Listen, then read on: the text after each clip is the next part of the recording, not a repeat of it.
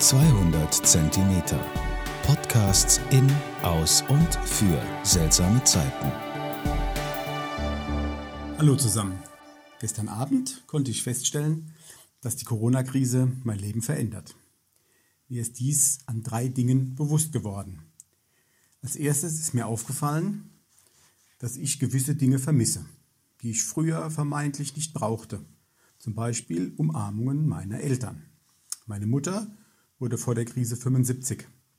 Wir haben toll gefeiert und alles war irgendwie selbstverständlich. Wir haben uns abends nach der Feier verabschiedet, aber ich erinnere mich nicht mehr an die Details. Es war irgendwie oberflächlich.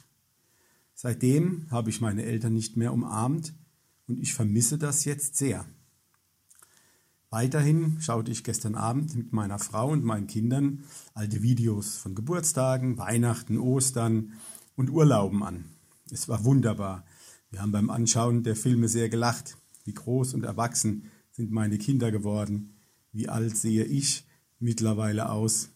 Und wie sehr hat meine Frau sich so gar nicht verändert. In meiner Familie ist es Tradition, dass mit einer Videokamera gefilmt wird.